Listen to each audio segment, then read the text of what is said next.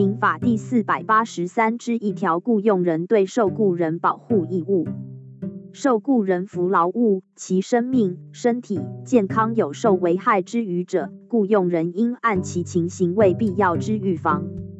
印度疫情严峻，台湾知名企业派出一架湾流包机，协助在印度的台籍干部返台。五月十三日已抵达松山机场，估计花费金额约十一点五万美元，约新台币三百二十一万元。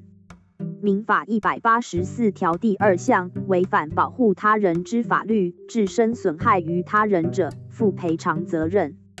但能证明其行为无过失者，不在此限。美国在劳动安全卫生法中规定，雇主必须提供员工没有引发死亡或重大身体危害之余的职场。不论雇主有没有认知到危险存在，只要没有采取防止或者减少危险的合理措施，就会违反前述义务。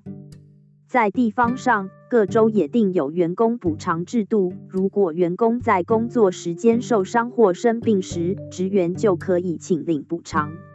其中，若是业者故意或没有采取适当的保护措施，让员工受伤或生病的时候，有些州还会追加补偿。